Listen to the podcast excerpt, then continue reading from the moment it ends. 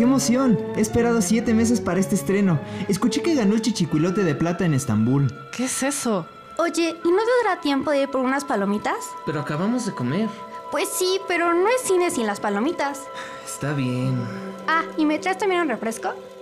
Bienvenidos a la función estelar de esta noche en Cultura Sinestra, el lugar para las mejores noticias de la semana, recomendaciones, debates y mucho más de la industria del cine comercial e independiente. ¡Ya llegué! Siéntate.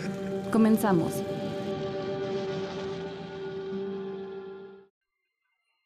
Viernes, otro viernes de Cultura Sinestra, como todos los viernes, eh, trayéndoles lo mejor del cine, lo mejor de este bonito arte que tanto nos gusta, a nosotros y por supuesto, eh, seguramente a ustedes también. Yo soy Juan Segura saludándonos eh, como todas las semanas y por supuesto a esta increíble, maravillosa, eh, magnánima mesa de... No, eh, ya bájale. ya, ya sabes que siempre vamos encontrando palabritas por ahí bonitas. Pero bueno, esta excelentísima mesa de expertos eh, y eruditos del cine. Eh, a quien les voy a saludar, por supuesto, comenzando por las chicas. Andy Salas, ¿cómo estás? Muy bien, Juancho, feliz, feliz de estar aquí, feliz de que hasta eso pudimos librarnos un poco de la lluvia. Así Bendito es. sean los coches donde te puedes quedar y refugiarte, si no ahorita sería una sopa. Sí, exacto. Es como que estaban esperando a ver la lluvia, a qué hora me- salías. Y como se cansó, bueno, ya lo voy a dejar. Y entonces dejó de llover. ya, puede, puede venir. Muy bien, muy bien, Andy. Mi estimado José Rico, ¿cómo estás? Bien, bien, aquí una semana más con lo mejor del séptimo arte. Exactamente. Ese bonito arte que nos gusta tanto. Eh, estimado Rafa Samperio, ¿cómo estás? Pues bien, aquí no sé en qué, en qué foro de televisión dimos, Sí, ¿eh? dimos a dar, pero aquí andamos. Qué barbaridad, muchos así, este, eh, ya sabes, líderes de opinión. Pásale, muchos- pásale por sus autógrafos, por las fotos. Así es. Por ahí nos encontramos ahí mucha gente, pero sí, Híjole. parece aquí este, la, la- el Walk of Fame Eh, de... Lo mejor de todo es que no vienen al programa, pero sí, digo, aquí nos, este, nos dejaron aquí aislados. bueno, si les sirve de algo, están como a dos metros de nosotros estas celebridades. Entonces, cuenta algo, ¿no? Exacto. Va- va- vamos a hablar un poquito fuerte para que nos escuchen y que vengan, nos caigan de sorpresa. Chabelita. Ay, pues, a ver qué pasa, a ver qué a pasa. ver, Eh, pero bueno, por lo pronto vamos con las noticias más importantes, lo más relevante dentro de eh, este, como dice mi estimado José, dentro del séptimo arte. Y hablando del Walk of Fame, vamos a, eh, inaugurar esta sección justo con una gran noticia que nos cayó esta semana. Resulta que a nuestro querido Guillermo del Toro, este director tapatío, pues va a recibir el honor de tener una estrella en el Paseo de la Fama de Hollywood. No hay más más eh, noticia o más este, información al respecto que solamente la fecha en la que se hará develada, que va a ser el 6 de agosto. O sea, ya la fecha está a la vuelta de la esquina. Eh, no se sabe quién va a ir, no se sabe cómo va a estar todo el rollo. Normalmente cuando se hacen este tipo de ceremonias, eh, asisten uno o dos invitados como importantes dentro de la carrera del galardonado ujú. eh, a dar como un discursillo y después ya el, el propio este, recibidor de la estrella, bueno, pues da también unas palabras y se procede a la develación de la, estrella. Eh, entonces, bueno, ahora le va a tocar a Guillermo del Toro. Eh, vamos a esperar ya pues, más, más noticias al respecto. Seguramente ahí estará alguno de los... eh, tal vez no actores, porque actores realmente nunca ha tenido como una constante más que Ron Perlman. Yo me esperaría que de hecho Ron Perlman estuviera en la... Yo me la- imagino que sí. O es este, como- el que ha sido el alien y todo eso. Ah, Doc Jones también podría eh, ser. Podría ser. Ah, Exactamente. Eh, ellos dos son los como los más constantes, sobre todo Tom Jones, porque él ha sido en, ¿qué será? ¿Cuatro o cinco películas? Exacto, como, pues sí, siempre ha sido, o sea, salió en un las de. Hellboy. Ajá, es su monstruo pre- predilecto, exactamente. Sí. Entre Ron Perlman y, y Doc Jones han sido como sus monstruos predilectos. Eh, entonces, pero bueno, ya veremos la ceremonia que normalmente también se transmite a través de eh, streaming. Oye, y hablando de está. los Sí. otros dos directores, ¿tienen su estrella o...? Eh, no, que yo sepa, ni Cuarón ni Iñárritu tienen estrella. Ok.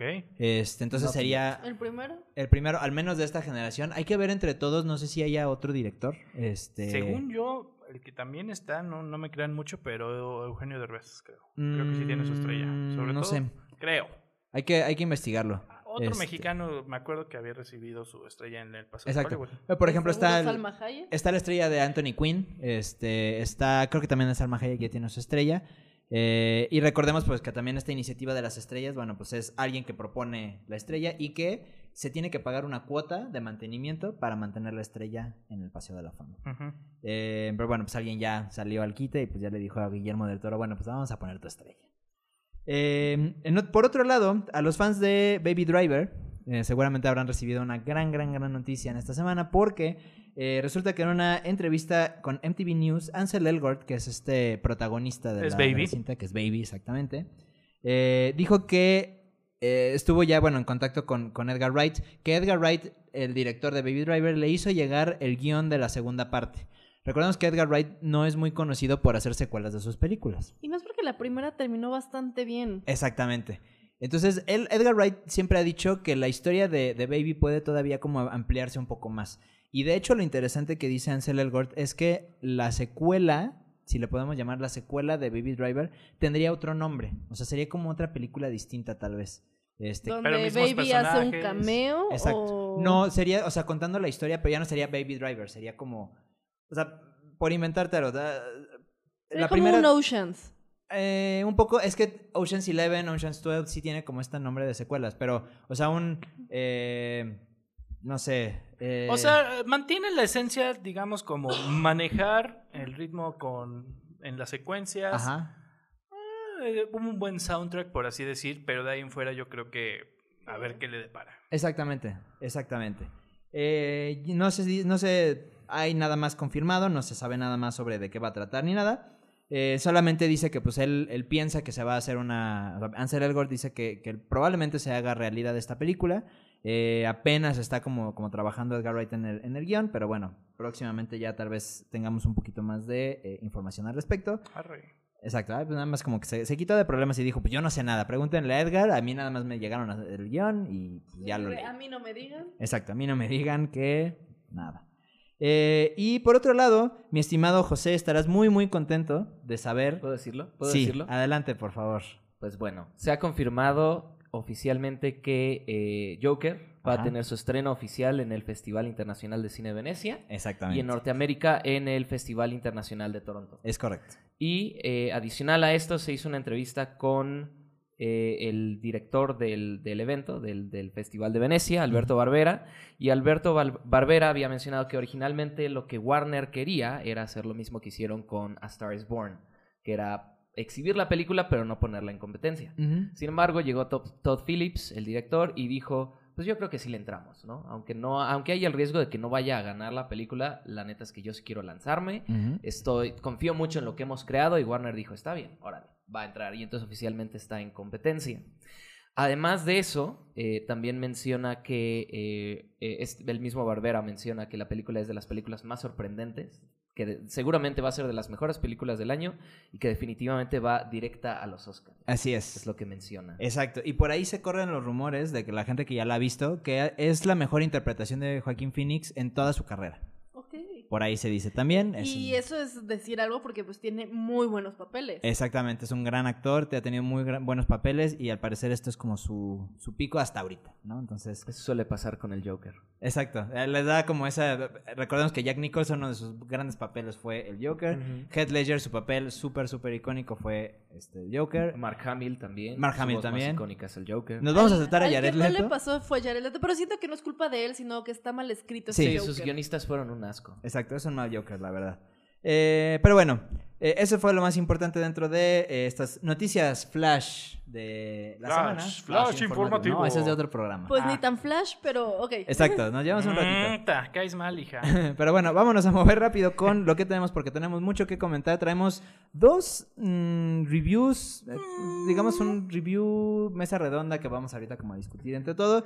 Eh, el primero de ellos, por supuesto, es esta película que ha dado mucho de qué hablar eh, en todos los aspectos, que es eh, la película que lanzó Netflix sobre este asesino llamado Ted Bundy, eh, que interpreta Zac Efron, eh, que- que dio mucho de qué hablar Desde que se anunció. desde que se anunció, Así es. exactamente. Que porque si era un buen cast, que porque si no, este, que de ahora qué, qué iba a pasar. A lo- Que iba- sí era muy carismático para el papel. Y Exacto. que- O había Sí. mucha expectativa de, ay, es que vamos a ver qué va a pasar con Zac Efron, con este papel que es complicado. Y de repente, bueno, pues seguramente iba a ser una gran película. Y entonces, mi estimado Rafa, fuiste a ver Ted Bundy durmiendo con el enemigo. Con el enemigo, Como así le es. pusieron aquí. O Extreme Vile. eh, ¿Cómo Es, era? eh, No, Extremely Wicked. Ajá. Shockingly, Shockingly vile violent and evil. vile. Exacto. and Evil. Caníbal. Bueno, eh, pues vemos esta película que, como dices, es del infame eh, asesino en serie Ted Bundy, Ajá. uno de los asesinos como más polémicos de, de Estados Unidos y que bueno, hubo un antes y un después con este señor, ¿no? Y que bueno, sabemos que al menos se le reconocen 30 homicidios. Se le puede- 36. bueno, al menos se le puede probar. Eh, en 1900, de 1976 a 1980 y algo. En, esa, en ese cacho, ¿no? Y que bueno, eh, no, era, no era muy astuto, por así decir. La verdad es que se- desde ya eh, ese número ya, se sospechaba, eh, andaba brincando de estado en estado, todo esto. Hasta que, bueno, lo atraparon, se escapó un par de veces y todo eso, y bueno, siempre lo llegaban a atrapar, ¿no? O sea, la verdad es que este, no, no fue el más buscado por el FBI o, este, o muy sigiloso, fue. por así decirlo. Claro. Sí fue más buscado del FBI. Fue el hombre número uno más buscado después de que se escapó de hacia Tallahassee, después de que escapó de prisión. Mm, ya, ok. Oficialmente cundió el pánico a nivel, nivel Dios en esa época. Ok, ok. No sabía eso. Pero bueno, eh, de esta historia no nos habla de Ted Bundy, sino de la persona que fue por mucho tiempo su pareja. ¿No? Eh, Elizabeth, ¿cómo? Kopke, Klipke, algo así. Algo así. con caso, ¿No? Y que está inspirado en el libro de El Príncipe Fantasma viviendo con Ted Bundy. ¿no? Eh, entonces, el director es Joe Berlinger, que ya hemos visto su trabajo justamente y también de Ted Bundy en Netflix, en The Confession Tapes. Las cintas de, las cintas la- de las Ted cintas Bundy. de Ted Bundy, que al final pues es más un documental, ¿no? Es más de principio a fin. ¿Qué nos decía todas estas? Son este, las, citas, las cintas de los juicios y, los, y las interrogaciones. Sí. El libro No, estaba no. mejor y pocas veces digo eso. ¿no? Mucho más completo. Elizabeth Klepfer. Klepfer, ¿no? Este, y, eh, protagonizada por Lily Collins, bueno, interpretada, perdón. Y bueno, entonces vemos una película, pues en la cual, es que no sé cómo decirlo, o sea, la verdad es que ni es película. Ok. ¿Por qué? Ok, interesante. ¿Por qué no es película? ¿Por qué no es película? Es que, o sea, sabemos un poquito la historia que, bueno, Joe Berlinger dirigió esta serie de mini documental Ujú. en Netflix. Ya tuvo mucha información de Ted Bundy, ya como que tenía esa urgencia de "Oh, vomitarlo en un drama, ¿no? ¿no? Y Netflix le dijo, pues va, te pago ese vómito, ¿no? Entonces, eh, lo hizo, hizo, esta es su primera película como tal de un drama, con actores y con, eh, vaya, no dirigiéndose como a casos reales o de crímenes. Y bueno, mm, ¿cómo decirlo? O sea, ok, como justo decía, está inspirado en este libro eh, escrito por esta expareja de Ted Bundy, en la cual, pues, digo, es un punto que vende que anduviste con Ted Bundy y no te mató, Ajá. ¿no? Supongo. Estuvo a punto un par de veces. Estuvo a punto un par de veces, justamente, pero... eh, Pero no- sí mató a otras treinta y Pudo- tantas o más. pudo escribir un libro, ¿no? Y que bueno, ve- vemos en, en todo lo que se grabó, porque sabemos que su juicio fue uno de los primeros televisados en todo Estados Unidos y que eh, hubo un cierto punto en el que él fungió como su propio abogado.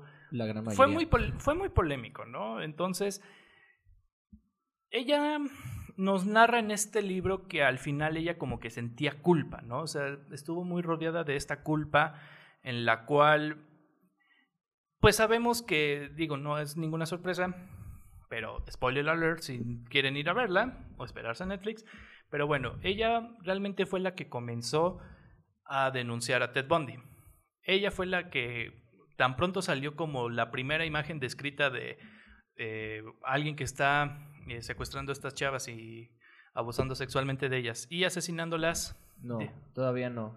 Fue justo después de que Ted Bundy secuestró a dos chavas en un mismo día, en un día de verano, en un campo, en un, sí, en un evento de verano en uno de los lagos más importantes de Utah, que empezaron a eh, mencionar que había habido un sujeto que se hacía llamar Ted, que había estado llamando, las chavas estaban desaparecidas. En Aquí este lo punto pusieron- nadie sabía que las habían matado. Ya. Sabían que era un sujeto llamado Ted, lo describieron físicamente, dijeron que era guapo, que traía algo fracturado, probablemente un brazo o una pierna, y que traía un bochito de color crema. Sí. Y fue a raíz de eso que ella hizo la primera denuncia.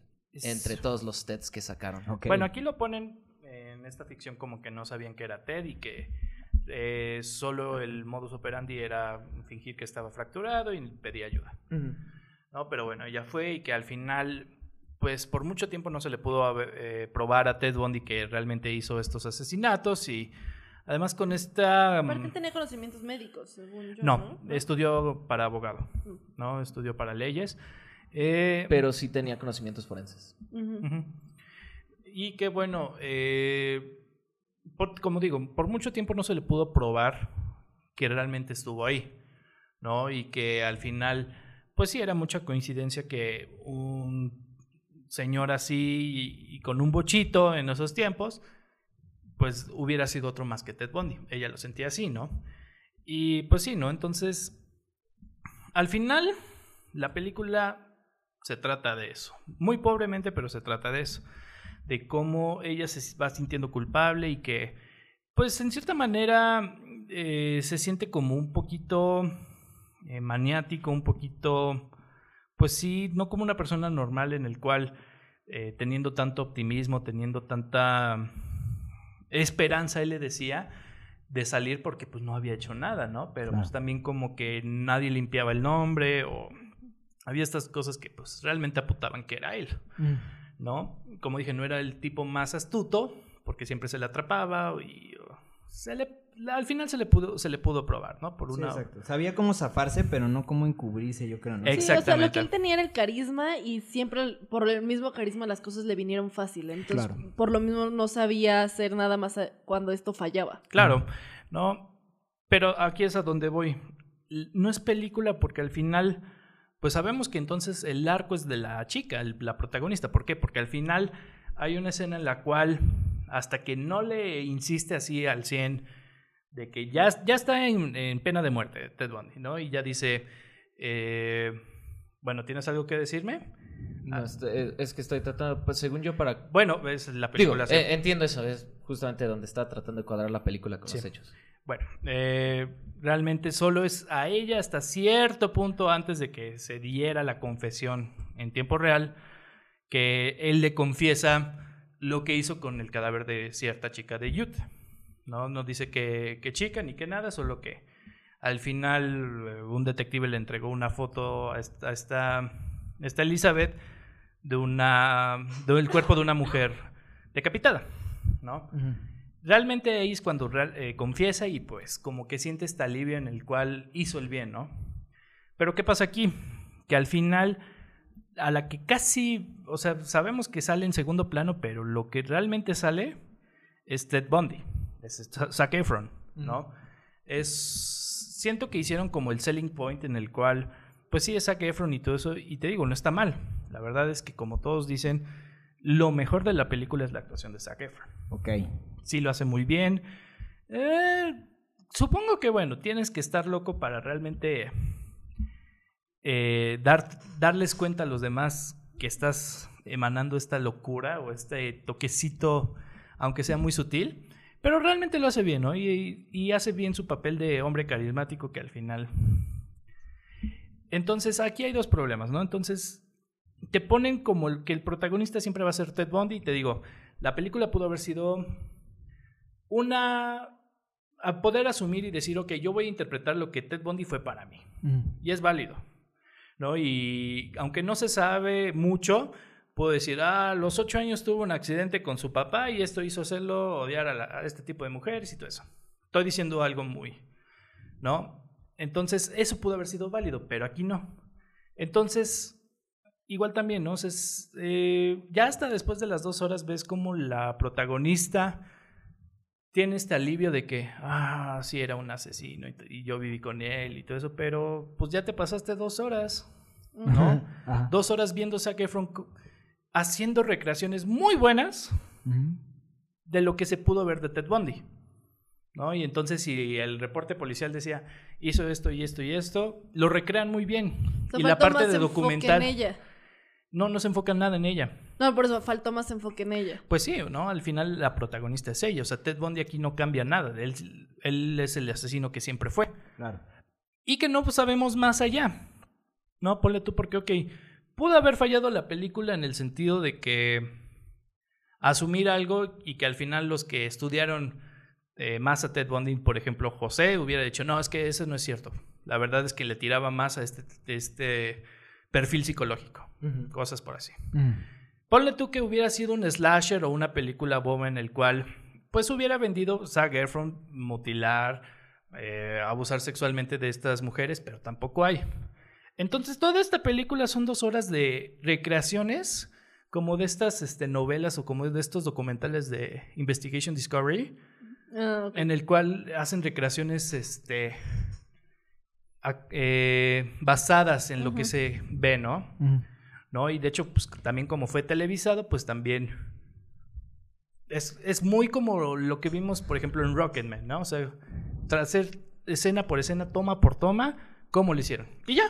Es, ok, por ejemplo, llegaron a ver American Crime Story, tanto la de O.J. Simpson como este Gianni Versace. Gian- Gianni Versace, que es- pues también están agarrando estos crímenes famosos Ajá. americanos que también estuvieron los este televisados, tanto las persecuciones como los eh, juicios. ¿Se sintió así o es No, como no visto. Versión barata de eso, No, es que te digo, o sea, ponle tú que todavía estas le pusieron cierto toque, ¿no? Y le te digo, le pusieron cierta apuesta en el que el asesino lo hizo por algo, por más eh, alejado de la realidad de lo que fuera. Aquí no aporta nada, aquí no, aquí no te dicen nada nuevo de lo que ya has visto o de lo que puedes llegar a ver. Y tampoco profundizó en ella como en la teoría del todo, por ejemplo, que también es... Uno sentiría que el protagonista es Stephen Hawking, pero no, en realidad la protagonista es su esposa. A fin de cuentas está basado también en un libro que escribió la esposa. Sí, o sea, digo. O sea, eso es cierto, ¿no? Pero al final, como que hasta Stephen Hawking tiene su cambio, por así decirlo. Aunque no haya sido el protagonista. Aquí no, o sea, te digo, aquí no hay más allá que una recreación, no hay más allá de un este. Pues casi casi dramatismo en el cual recrean escena, este, escena por escena, paso por paso, lo mismo, ¿no? Y te digo, pues hasta como que querías ver eso, ¿no? O sea, realmente el culto a los asesinos seriales, pues es este morbo, es este... Ponle tú llamarlo detrás de cámaras, ¿no? A ver qué hacían o qué pensaban, o en muchos casos que, por ejemplo, eh, sabemos que... eh, pues lo que nos interesa saber es qué los detonó, ¿no? Realmente qué es lo que... eh, Los llevó a la hacer. vida, eh, la vida dura que llevaron, no sé, o sea, es, es ese morbo, es ese morbo que realmente nos interesa por qué y aquí no hay. O sea, realmente no, no te estás vendiendo nada más eh, o algo extra o qué pasó, ¿no? O sea, y que te digo, al contrario, si fue como también difícil probarle que fue él, tiene, el director tenía mucha libertad o mucho de qué interpretar él mismo de los asesinatos, de cómo las maltrataba, de es todo esto, cosa que no aprovecha, es, es muy mala, o sea, más bien es muy a medias, ¿no? O sea, ni siquiera es tan mala que es buena o te ríes de lo de lo chusco que se ve, no sé, no es son dos horas de ver recreaciones realmente. Sí, Es- sin pena ni gloria. Es curioso porque es la tercera película que sacan de Ted Bundy y las tres películas, no he visto esta última, pero vi las otras dos, las otras dos también son un asco. Lo cual es curioso porque en realidad Estados Unidos suele tener un muy buen cine de, Estados, de, de asesinos seriales. Me sorprende que después de que haya salido Mindhunter eh, no hayan podido sacar algo de ahí. O sea, en Mindhunter tenemos... eh, no, se, me, se me fue ahorita el, este Ed. eh, el, el asesino que sale ahí. en- Eh, Luna Bomber. No, no era Luna Bomber, ese era Paul Bettany en otra serie. Es Ed. ay, Eh, Big Ed, Bumpy Ed, no me acuerdo cómo se llamaba Ajá. este cuate. Pero eh, hay videos donde comparan al actor que sale en Mindhunter Ujú. con eh, el asesino real y es básicamente lo mismo y aún así te da precisamente lo que mencionas, este insight a, a cómo es, a qué es lo que lo, lo llevó a cometer este tipo de crímenes. Entonces, eh, uno, uno esperaría que hubieran podido aprender de eso. Pero es que si te has dado cuenta, les sale mejor en las series que en las películas. O sea, como que en las series sí- sienten es que... que- tienen mayor libertad, aunque sean miniseries, porque muchas de esas películas de Es que- asesinatos y así son miniseries. Ujú. Que de cuatro o cinco capítulos, pero le salen excelentes. Ya al momento de llevarlo a la pantalla grande, como que se les atora algo ahí. Pues es que no, o sea, yo como buen ejemplo realmente tendría eh, las sagas de Hannibal. O sea, tanto Es una otro excelente. tanto, por ejemplo, El silencio de los inocentes, que, ok, no vemos el origen, pero ahí está inspirado Ted Bundy, ¿no? Y lo mismo. ¿no? O sea, justo es el mismo modus operandi del este asesino, se me olvidó el nombre, que finge estar eh, lastimado de un brazo, está en una situación difícil. o, eh, un-. Una mujer este, se acerca, la golpea y ya. Eso vino de Ted Bundy. Sí. ¿no? Y, ok, aquí está toda la inspiración y eh, todo lo que se hizo está plasmado en varios lados. Ok. Y también Hannibal, ¿no? O sea, te- por ejemplo, la, la de Dragón Rojo. Muy, muy breve, pero te explican cuál fue el problema con el niño este, ¿no? Y que fue con, eh, con su abuela, ¿no? El, pa- el Ujú. papel de Ralph Fiennes, ¿no? Entonces, pero sí, te digo, pudo haber sido tan mala que te podías haber reído de ella y lo hubieras disfrutado mejor. O pudo haber sido muy buena y decir, wow, ok, este. Sí. Cambia mucho la perspectiva de Ted Bundy, ¿no? Igual también que no sabemos mucho de este lado del charco. Exacto. Es decir, pero no, realmente para mí fueron dos horas de recreaciones, ¿no? Y que te digo, qué lástima porque Zac Efron que, espera, que pensábamos y que realmente será muy difícil quitarse el estigma de ser del High School Musical, ¿no? Del chico guapo que solo canta con autotune, ¿no? Ajá. Porque lo hace muy bien. Lo hace muy bien y al final eh, sí, sí nos da esta doble faceta. O sea, pero es que te digo, ni siquiera exploran la doble faceta. Al final, esta película, como lo explicaron, justamente, si, si viviste debajo de una roca, pues te sabes el final. Claro. ¿No? O sea, no es como que nadie hubiera conocido a Ted Bundy. Claro. Entonces, ok, ponle tú que tu hermano de 15 años, de 12, que la haya visto, tal vez hubiera sido el golpe o el plot twist bueno, ¿no? O sea, de que, ah, sí era malo. Ajá. Pero realmente es muy difícil porque al final fueron muchas parejas eh, mayores y todo eso y todos sabemos en qué acabó lo de Ted Bundy. Se le probaron todos estos asesinatos, confesó, murió, o sea, ya. Es como si en la serie de Hannibal, sabiendo quién es Hannibal, el misterio de la primera temporada es, oh, Hannibal es un asesino. Exactamente. ¿No? Entonces al final es como, pues a quién la dirigiste, ¿no? O sea, Claro. está muy, muy pobre, la verdad. Sí, no, no le sacaron el provecho que podrían haberle sacado. No, una película Netflix.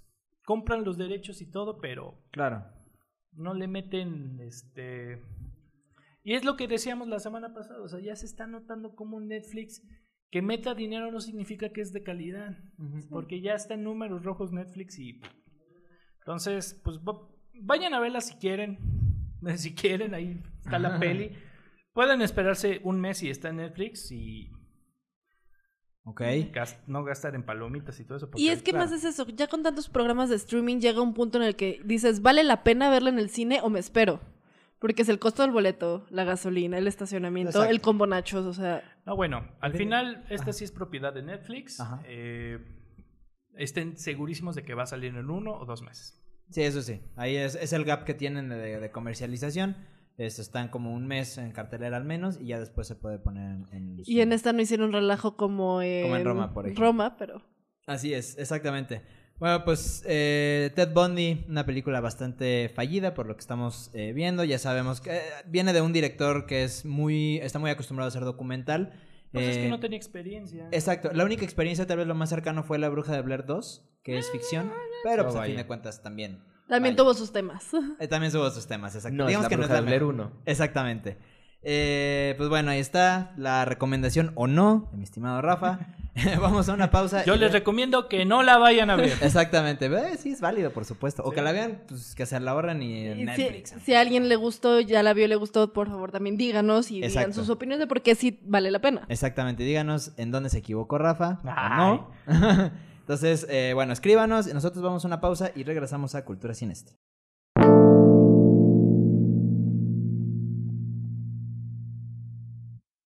Estamos de vuelta en Cultura Sinestra. Yo soy Juan Segura y conmigo Andy Salas, José Rico y Rafa Samperio.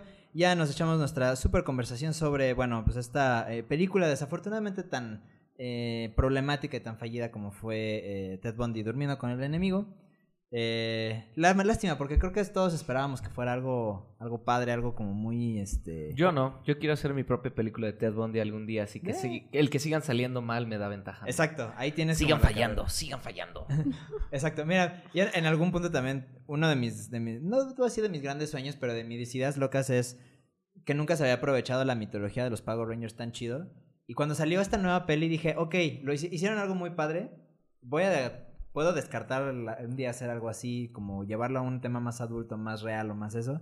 Eh, y de repente, pues como que no jaló chido en taquilla y están pensando en hacer una nueva. Y bueno, los sueños no mueren. Ahí está, Sobre todo-. Exacto, sobre todo cuando, bueno, pues ya tiene una racha de no hacer buenas películas sobre Ted Bundy. Exactamente. Entonces, bueno, pues ahí está la oportunidad. Eh, y bueno, tenemos este doble eh, día, bueno, doble review en el día. Dos días. Dos días de... Más bien dos, un día, dos reviews. Eh, no tanto reviews, sino me gustaría también como hablar un poco sobre este fenómeno que ha desatado el estreno de esta película, que seguramente ya han visto y si no la han visto, que están esperando, por favor, ¿Qué vayan a carajos verla. les pasa? ¿Están bien en casa? Exactamente. Dígame, mi Yo no la he visto y no la pienso ver. ¿Qué- ah, bueno, qué pero está- la qué te original. pasa? O sea, todos sabemos. Ah, la original sí. Sí. Bueno, exacto, pero la, la nueva no. ¿Todo bien en casa, Andy? Sí, Ah, no, sí, yo sí, no he visto pero la no, nueva tampoco tampoco. per- pretendo verla. Tengo, tengo también, son dos puntos ahí del por qué no la he ido a ver. Y ahorita que empezamos a platicar te los contaré. Me parece muy bien. Por supuesto, si ya adivinaron de qué estamos hablando, estamos hablando de El Rey León, eh, que ya lleva, va por su segunda semana ya en cartelera. Eh, les está yendo muy bien en, en taquilla. Eh, lleva hasta ahorita a nivel mundial recaudados más de 900 millones de dólares, lo cual está a punto de entrar ya dentro del, este, de los mil millones, que bueno, pues ya no es tanto, tanto una hazaña, pero sí, al menos para dos semanas de, de exhibición es bastante. Eh, entonces, bueno, tenemos esta película, eh, El Rey León. ¿De qué se trata? Pues básicamente se trata de lo mismo que se trató la película pasada de animación. Ok, córtale, Fer. Aquí Y nos vamos, vamos. terminamos. Exactamente. No, Por trata- primera vez no nos pasamos. Exacto. Por primera vez y nos, toca- nos, nos espera todavía muchísimo tiempo. No. eh, esta película se trata exactamente de lo mismo. Es prácticamente una copia mm, toma por toma. Así es. En un 75-80% yo diría toda la película. De diálogo, ¿no? De, inclusive del diálogo, exactamente. Ujú. hay, hay variaciones, por supuesto. Eh, y de eso justo vamos a hablar. Eh, es esta eh, película muy, muy, muy apegada a lo que era la película original de, animada de 1994. Eh, esta película es dirigida por John Favreau y eh, como ya sabemos, bueno, John Favreau tuvo un éxito bastante bueno con el libro de la selva, que igual usó como estos mismos, este... eh, Esta misma tecnología. Exactamente, esa misma tecnología para tener pues personajes muy realistas, para tener un Balú muy realista, un Bagheera muy realista. Bueno, aquí evidentemente todo lo que tenemos dentro de la sabana pues es hiperrealista. Eh, que decía Andy hace rato que estábamos platicando, si quiero ver un documental de leones lo veo en National Geographic, pero los leones de National Geographic no cantan, no cantan. Eso es lo que tú crees, Juancho. Claramente no te has quedado después de las 12 de la noche. Ok, es un buen punto, porque siempre le cambio, me tengo que dormir.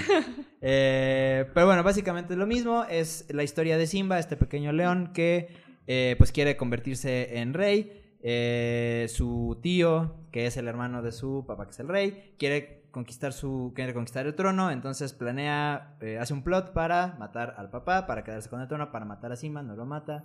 Macbeth con leones. Es, no es Macbeth, es Hamlet. Hamlet, es Exactamente. Eh, básicamente de eso va la película eh, sobre pues esta, esta reivindicación, el encontrar quién eres y tomar tu lugar en el ciclo de la vida. O como diría Rafiki. ¡Ah! Ah, eso significa que, que eres un simio. ¿Qué y yo digo? no. Un babuino. un babuino, exactamente. Eh, pero bueno, esto creo que, bueno, antes de, de ir como con los, problemas de la película, hay que hablar sobre eh, las otras cosas que hay diferente. ¿Qué hay diferente dentro de esta película? Todo. Eh, pues, o sea, sí, toda esta secuencia del, del ciclo de la vida del principio es exactamente igual. Exactamente. Eh, y después vienen algunas cositas que yo podría decir que son como pequeñas correcciones de cosas que estaban un poco rotas dentro de la película eh, animada. ¿Cómo cuál? Específicamente me voy a dirigir a algunas. Eh, al- en la secuencia final, cuando Simba está a punto de caer al fuego y que lo toma Scar y le confiesa que él fue el que mató a, a Mufasa, Eh, siempre me había preguntado de dónde había sacado tanta fuerza Simba para levantarse, porque no había de dónde se apoyara Claro. y brincar encima de Scar. Como dice. Kronk, debe ser por la magia del cine. Exactamente. Y ahorita, en esta película ya resolvimos cómo, ¿no? ¿Por qué? Porque esta película es un poquito más cruda. Eh, hay escenas de acción mucho más, eh, no voy a decir explícitas, pero sí hay, hay más acción. Eh, ¿Se le ve la sangre a Mufasa cuando muere? no se le ve la sangre. Maldita sea. De hecho, sí hay censura, porque también, si recordamos las, los eh, documentales de leones que hay en National Geographic, se les ve todo, y aquí digamos que no se les ve, ¿no? Y me refiero exactamente a esa parte del león. Eso que están pensando. Eso que están es- pensando, a eso me refiero. Ah, Aquí obviamente hubo esterilizados, qué responsables. Mira, para que veas. Ya eran hiperrealistas, pero sin eso. Eh, por otro lado, ah, eh, en eso también me, me refiero mucho a que hay. eh, se cambia también la personalidad de las hienas. Las hienas ya no son tontas, excepto por un par de hienas que sí son. eh, una es medio tonta y la otra es como. Pues es cagada. No, pues son más ghetto, ¿no? Son Ajá, más... son más como el ghetto y sí tienen su líder, que aquí está eh, Shensi, que es esta, la que hacía Whoopi Goldberg en la versión original, se vuelve como la líder de las, de las hienas. Eh, y en lugar de que Scar sea el líder de las hienas y que este, sean como las subordinadas y todo, hacen Es como una especie de pacto, ajá, como una alianza. Entonces Shensi también sabe que pues, Scar, o sea, está haciendo un trato porque pues le conviene.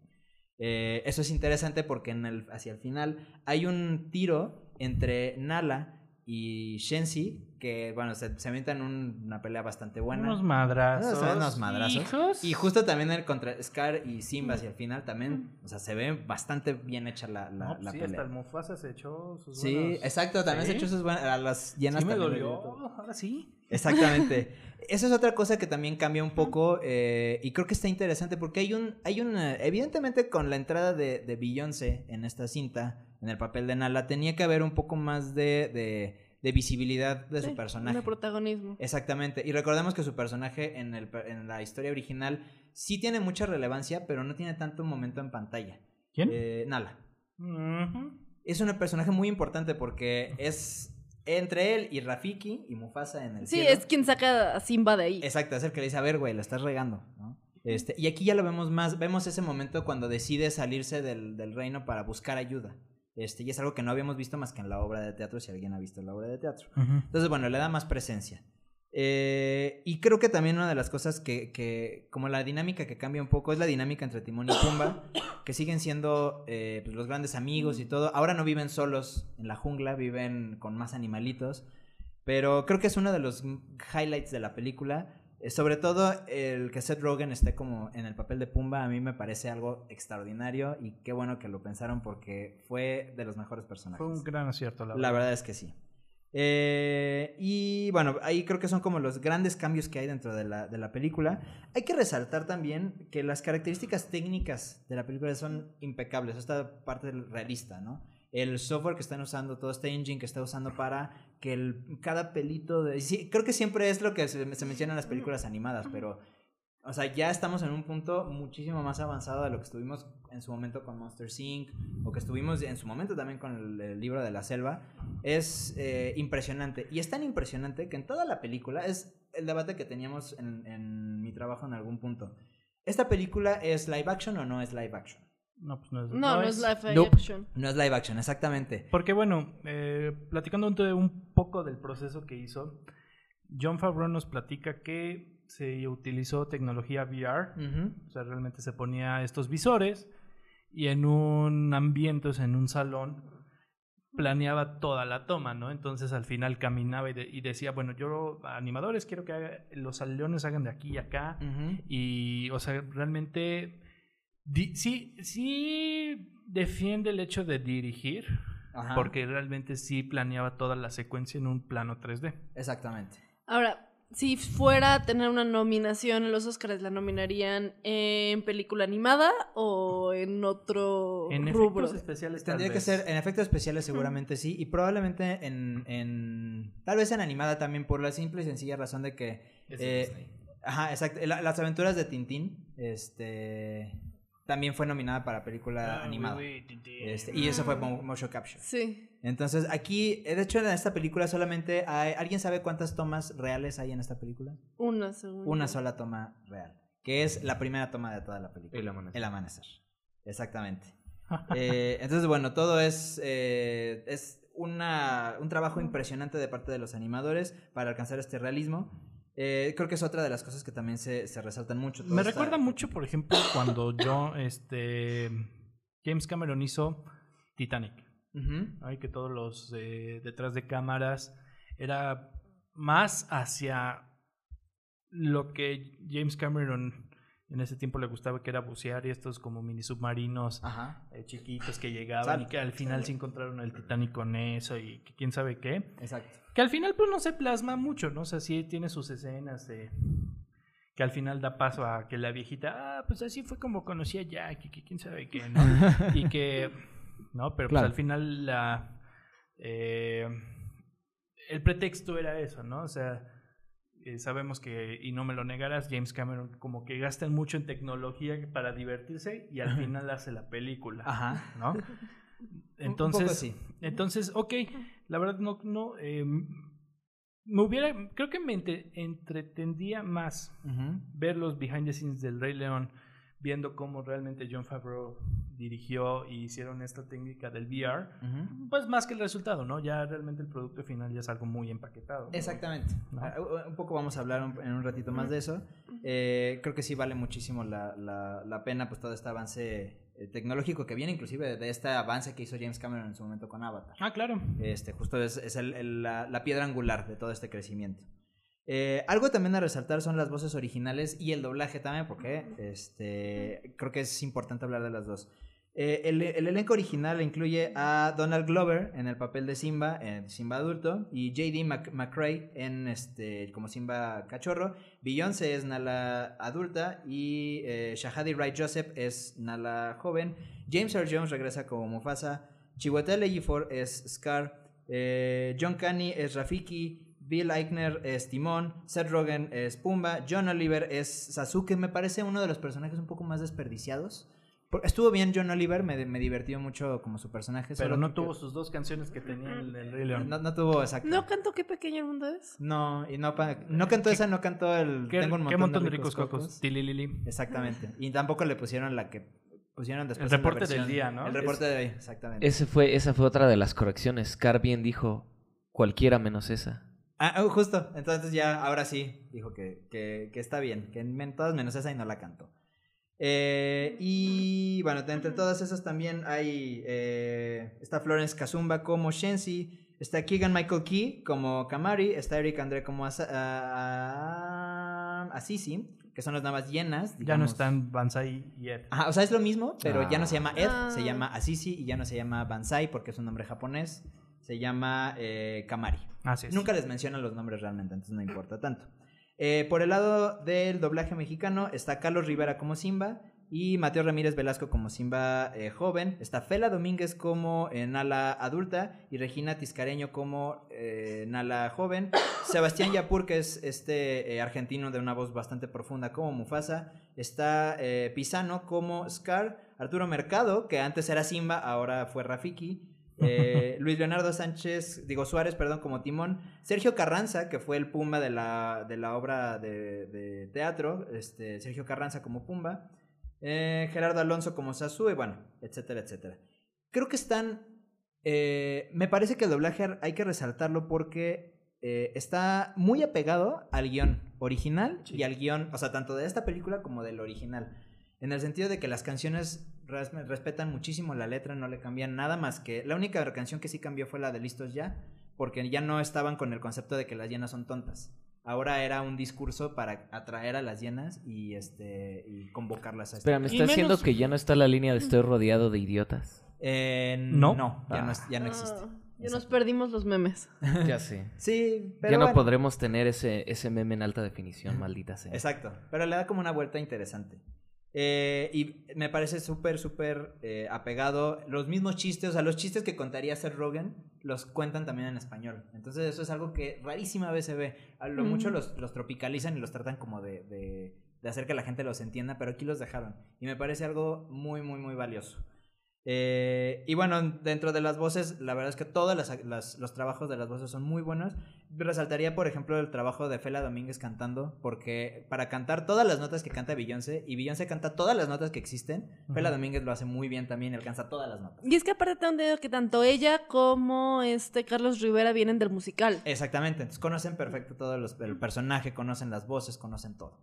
Entonces, eh, pues ahí sí funciona muy bien. Y en el- la cuestión de los actores de doblaje también es importante porque justo por el ser realistas los personajes, pierden estas, estas expresiones. O sea, ya no ves a Simba llorando y ya no lo ves con esta expresión de tristeza. Lo ves como un animal que está deprimido, pero no lo ves llorando. Un animal. Ajá. Pero lo sientes por el trabajo del actor. Eh, porque sí sientes realmente que el actor está poniendo de lo suyo para poder este, ejemplificar, bueno, para poder transmitir este sentimiento de tristeza. Eh, y bueno, de- básicamente es lo que, lo que está, eh, de, de lo que va esta película. Respeta mucho como este lore que tiene la, la- la película original. ¿Qué pasó? Que la gente empezó a decir que no les estaba gustando, que le faltaba espíritu, que no era como la original, este, que como que le faltaba algo. Inclusive una de las, de las críticas con las que me topé, que eh, creo que coincido mucho con, con ella, eh, que proviene de esta chica de Fuera de Foco, Gaby Mesa, este, ella decía que la película está impecable. El problema que tiene es que es, no propone nada nuevo, por, o sea, excepto lo del avance tecnológico, pero realmente no propone nada nuevo porque es exactamente igual que la película original. Eh, y es el mismo problema que le pasó a Psycho de Gus Van Sant. Psycho de Gus Van Sant es un remake de Psycho de Alfred Hitchcock que hicieron Toma en por el- toma, pero mal hecho. Eh, fue un toma por toma, exactamente. Mal hecho. Aquí yo, aquí yo creo que más bien habría como que, que plantearnos esa cuestión. ¿Es mal hecho? ¿Por qué? Yo, hasta donde tengo entendido, te voy a ser muy sincero, yo no la vi. Ajá. Pero eso fue literalmente lo que me dijeron todos mis profesores de cine. Absolutamente todos te decían, si vas a ver Psycho, ve la de Hitchcock, no la de Van Sant. Claro. Es que, Porque Van Sant lo que hizo fue seguir... Lo, lo que tenía Van Sant es, siguió exactamente el, el mismo plan de rodaje y el mismo storyboard de Hitchcock. Pero la interpretación en sí misma de la historia no tuvo el nivel de detalle y perfección Claro. que tuvo Hitchcock en su momento. Entonces de nada te servía ver un remake toma por toma si al final la película ya no tiene ni siquiera el mismo impacto Ajá. detrás del hombre original que la hizo. Exacto. Eh, me acuerdo que en cierto tiempo esta misma película, eh, la versión más reciente de, de Psycho, mm, generó como mucha confusión, ¿no? O sea, sabemos que en esos tiempos tal vez el Internet no era tan accesible y no era nuestro principal medio de información.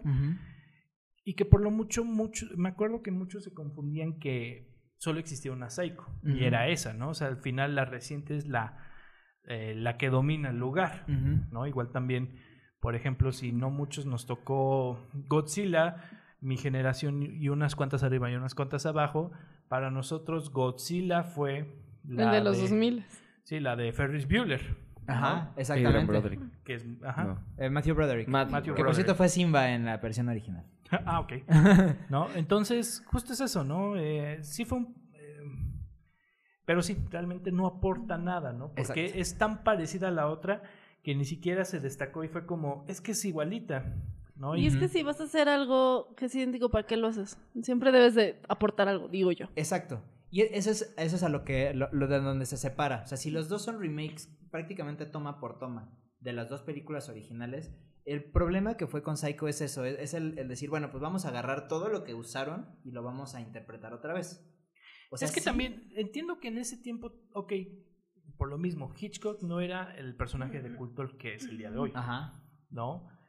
Y entonces sabemos que eh, todos han pasado por esa época en la cual reutilizaban o reciclaban, ¿no? Sabemos que Disney recicló mucho de su información y entonces por lo mismo, ¿no? O sea, en ese tiempo Hitchcock no era lo que para nosotros es hoy, Ajá. ¿no? Y que ahora eh, vemos Vértigo y, eh, y la aclamamos o vemos este Los pájaros, es los excelente. pájaros Claro. North by o este plano secuencia eh, de la cuerda, no me acuerdo el título, pero sí, ¿no? Entonces creo que al final existió por querer remasterizar algo, ¿no?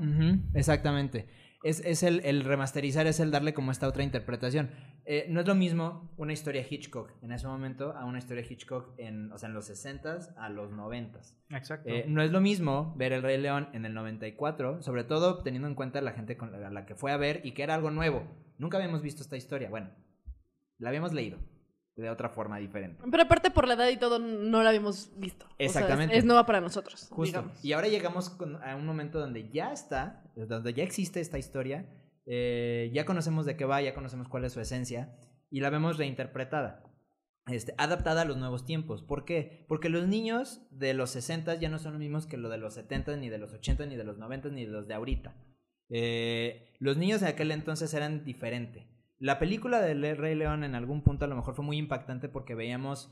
Sí, recordemos que también este Bambi tenía como su, su, su momento ahí Sí, triste. y todo. Bambi, el zorro y el sabueso, todas estas. Exactamente. Eh, pero por otro lado también, eh, ahorita los niños son un poco más, eh, vamos a decirlo así, son un poco más salvajes, son un poco más atrevidos y ya no les da tanto el, ay, es que, ¿qué van a decir mi niño que está viendo violencia? Todo El Es- leoncito. es- exactamente. Leoncito. Entonces se les ponen este, cosas diferentes. Y por eso las llenas ya no son tontas. Por eso ya tienen un propósito. Por eso Scar ya no nada más es malo.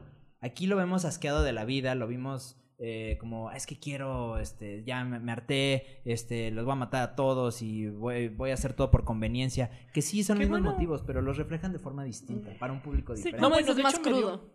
Al menos me dio un poquito más de profundidad Ajá.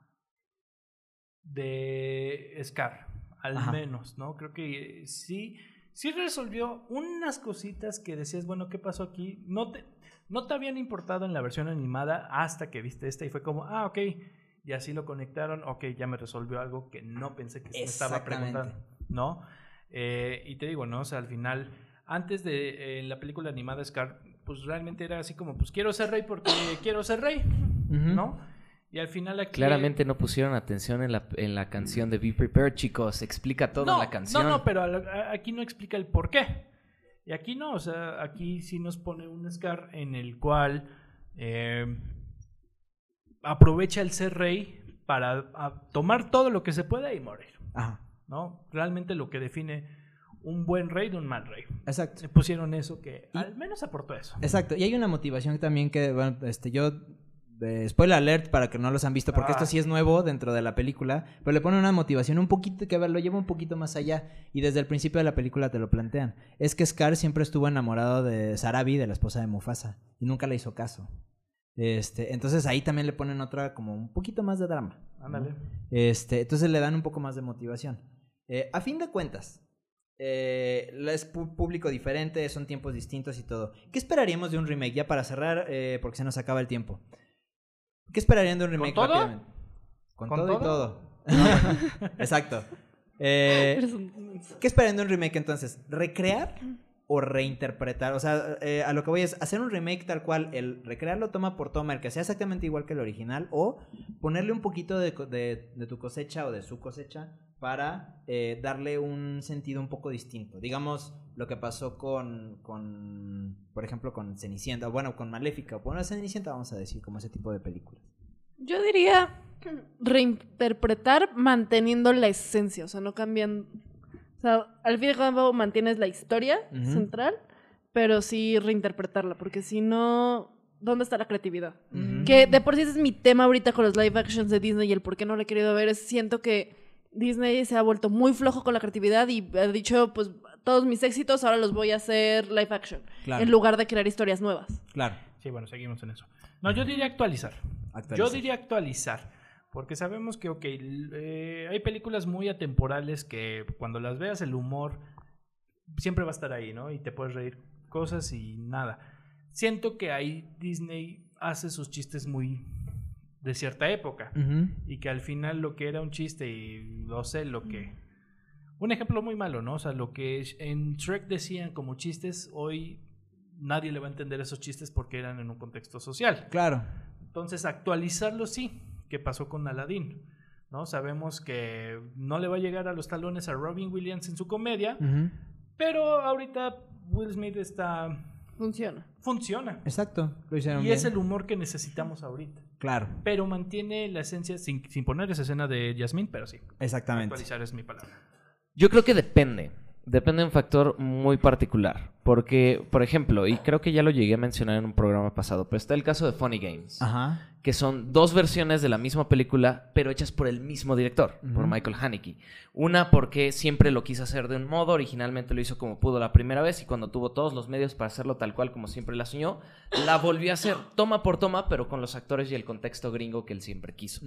Entonces, si el objetivo es, digamos, volverte de cierto modo el heredero o tratar de recrear algo que en su momento el original no pudo, manteniendo el mismo esquema de la original, si lo vas a hacer mejor, sería, sería la cuestión. Si realmente lo vas a hacer mejor, puedes hacer tal cual un remake. Claro. Si el objetivo es actualizarlo, como están mencionando, si es como poner una misma historia, un mismo fundamento, tienes de dos.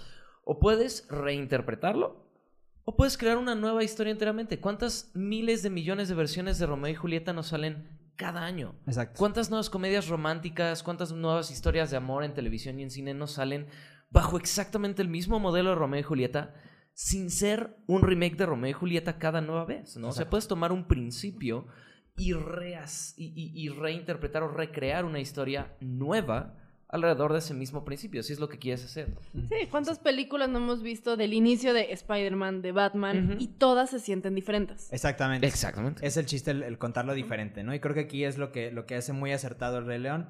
Eh, básicamente, eh, cerrando esta, esta discusión, creo que está hecha como para la gente que le gustó mucho la película, que quiere verla de una forma diferente. Este, van a ver exactamente lo mismo, pero contado de forma distinta. Eh, pásenla bien. Eh, las, las, las canciones están padres, todo está muy, muy, muy bien hecho. Vemos a gente mucho más, un Hans Zimmer mucho más maduro. Este, que eso también ya no, ya no comentamos, pero se nota de toda la, la carrera que tiene ya Hans Zimmer en esta película. Eh, básicamente es eso. A mí me parece que es un gran acierto. Simplemente eh, es como que es un poco. Y se refleja, realmente Exacto. ya eh, a su segunda tercera semana, creo, Ujú. Ya pasó eh, los mil millones de dólares. Exactamente. Y bueno, yo creo que la, la taquilla habla mucho de eso. ¿no? La gente le está gustando realmente, solo ha tenido como estos encuentros, pero a eso vas, a verla. Y si no te gusta ver los leones eh, realistas, si quieres verlas, eh, o sea, si piensas que lo que debió de haber sido es tener la película original, no se preocupen, la película original ahí está y véanla también. Eh, Viven en conjunto en un Exactamente. sin fin. Exactamente. Ah, lo muy logré. bien, Lo logré. Qué bonito. Con Vámonos. eso- con eso paso nos vamos. Andy, muchas gracias por estar aquí. Muchas gracias, Juanchi. Muchas gracias a todos por escucharnos. Díganos también sus comentarios sobre tanto la cita de Ted Bundy como este lo que ustedes opinan de Rey León y remakes y demás en nuestras redes sociales y en las de Promosterio. Exactamente, mi estimado José, nos vemos. Nos vemos, buenas noches a todos, que pasen un excelente fin de semana y pues vayan al cine a ver lo que quieran. Exactamente, vayan a ver lo que quieran. Estimado Rafa, muchas gracias. Escríbanos, mándenos sus comentarios, qué quieren que hablemos, este... Y ahí a ver si podemos contar para un buzón, a ver si se ya- viene ya, algo. no hemos hecho buzón. Ya no hemos hecho buzón, pero sí los escuchamos. Entonces, cuídense y que su semana esté llena de cine. Exactamente, vámonos. Yo soy Juan Segura y nos vemos la próxima semana en Cultura Sinestra. Estuvo increíble, la mejor película que he visto en la vida. A eso dijiste el mes pasado. Ay, pues no estuvo tan buena, como que estaba rara. ¿La película? No, la mantequilla de las palomitas, como que no se me va el sabor. Esperamos que hayas disfrutado esta función. Acompáñanos la próxima semana en otra emisión de Cultura Sinestra. No olvides seguirnos en Facebook, Twitter e Instagram y déjanos tus comentarios, opiniones y sugerencias para el programa. También puedes escuchar todos nuestros podcasts en www.promoestereo.com. ¿Qué? ¿No hay escena postcréditos?